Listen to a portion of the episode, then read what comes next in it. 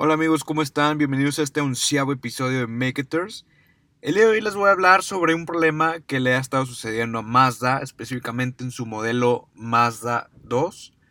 Y aunque este problema no es exclusivo de esta marca, pues a ellos son quienes les ha estado pegando mucho más en redes sociales. Entonces, quédense y espero que les parezca interesante. Gracias.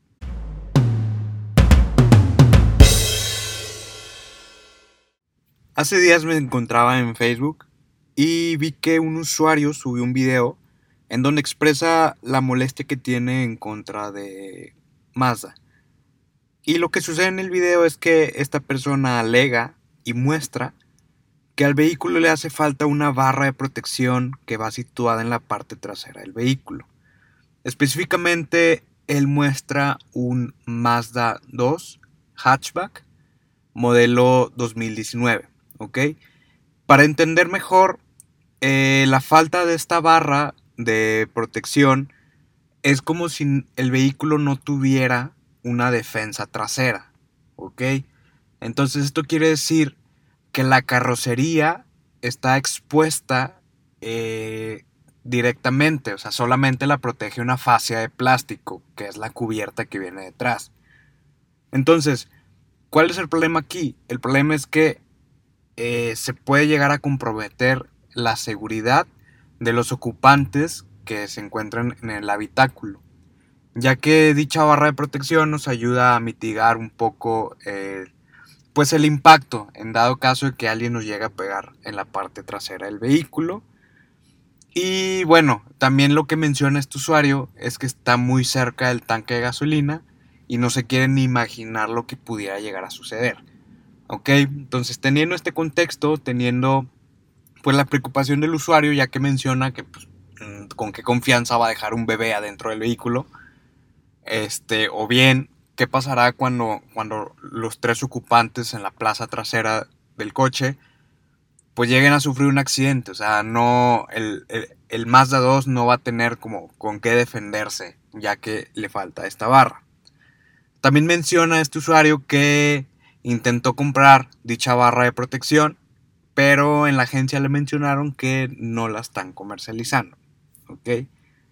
También, otro problema aquí es que si bien hasta el momento Mazda no ha dicho un comunicado oficial sobre esta cuestión, eh, hasta el momento que estoy grabando el capítulo, que es 23 de mayo, pues no ha salido nada a la luz de parte de Mazda. Estuve indagando un poco en distintos foros y di con una página de internet, Motor Pasión, y ellos mencionan un artículo recientemente este, que, que ellos se comunicaron en directo con Mazda y a lo que Mazda le respondió es que todos sus vehículos cuentan con la norma 194, eh, la cual eh, menciona algunas características que deben de tener los vehículos para que se puedan comercializar en, en México. Perdón. Entonces, algunas de estas características son que los coches tengan sistema de frenado ABS, que tenga apoyacabezas en los asientos, eh, que también suene la alarma al momento de que no utilicemos el cinturón de seguridad, que es vital al momento de manejar, ya que puede llegar a salvar vidas, pero ese es otro tema. Y un sistema desempañante en el vidrio trasero, por llamarlo así. Y algunas otras cuestiones que ustedes pueden revisar en el diario oficial de la federación como norma oficial 194. Pero bueno, ok, eh, esto es como que algunas cosas que, que, que la norma dice que los vehículos tengan. Sin embargo, investigando más a detalle, no se menciona nada sobre alguna barra de protección. Por lo cual, esto nos da a entender que los fabricantes de autos, específicamente, por ejemplo, ahorita en el caso del Mazda 2, pues solamente se, se limitan a ofrecer los sistemas básicos de seguridad y ya. Y obviamente esto pues les hace ahorrar costos de producción. Y bueno, son, son empresas y se entiende que se busca maximizar la utilidad pero ¿a qué costo? Al costo de que alguna persona se llegue a, lesionar, lastimar o incluso perder la vida. Digo, hasta el momento no ha sucedido nada, esa es la postura de Mazda, eh, que le mencionó a este medio, Motor Pasión. Sin embargo, cuando yo, yo, con, yo contacté a Mazda y les mandé un mensaje que, oigan, ¿cuál es su postura ante este caso? Y nada, no han dicho nada, no me respondieron. Tampoco responden en los comentarios que los usuarios de Facebook hacen. Entonces es, este es un, grave problema por parte de Mazda de, oye, ¿cómo puedes dejar al consumidor con tantas dudas si dices que tus vehículos son seguros? Digo, solamente esta, esta cuestión está presente en el modelo Mazda 2, no en los demás vehículos que comercializa. Pero bueno, es sumamente importante y es de muy mal gusto que Mazda esté pasando por esto. ¿Ok? También indagando en diferentes grupos de Facebook enfocados como al ramo automotriz, me di cuenta que las personas están revisando más a detalle eh, sus vehículos. Y también vi que el Swift, modelo de la generación nueva, tampoco tiene esta barra de protección. Y un Polo de Volkswagen, modelo 2017, tampoco tiene esta barra de protección. ¿Ok? Entonces, ¿qué pasa aquí? Los consumidores tal vez no investigan qué es lo que trae su vehículo o simplemente se dejan llevar por cuestiones de precio, equipamiento o bien porque se ve bonito.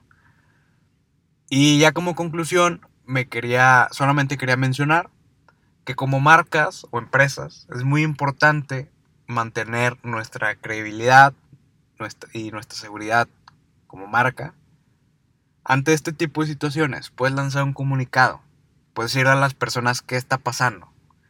Si no esclarecemos la situación, se va, es como una bola de nieve, se va a hacer más grande y un problema se va a hacer muy grande y después no lo vamos a poder parar, ¿ok? Eh, también me gustaría mencionar que gracias a la era de hiperdigitalización en la que vivimos, pues el consumidor tiene mucho mayor empowerment. Pero ¿qué es esto? El consumidor se puede empoderar ya que nosotros podemos buscar información sobre productos o servicios en internet. Este, o bien preguntarle a, nuestros conocidos, preguntarles amigos, etc. Entonces, tenemos un banco enorme de información, el cual es internet. Obviamente es importante consultar eh, fuentes confiables de información. De lo contrario, pues de qué nos sirve estar investigando, si me explico. Entonces, podemos buscar cosas, podemos cerciorarnos de que un producto verdaderamente sea lo que estemos buscando y ya con eso podemos tener una decisión de compra mucho más fácil.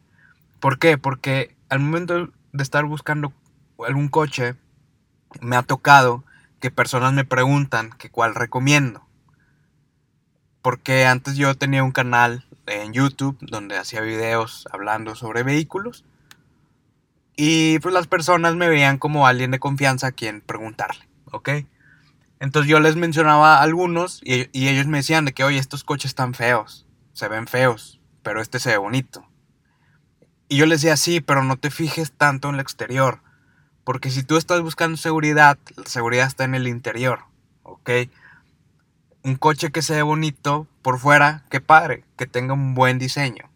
Y si se combina con buen diseño y seguridad, pues creo que es muy buen, muy buen producto. Sin embargo, hay algunos coches que no son tan bonitos eh, estéticamente, pero tienen mucha seguridad, ¿ok? Tienen diseños sobrios, pero mucha seguridad, como en el caso de Toyota, que tiene diseños muy radicales que, que a algunas personas no les gustan, pero en el tema de seguridad destacan eh, esos vehículos, ¿ok?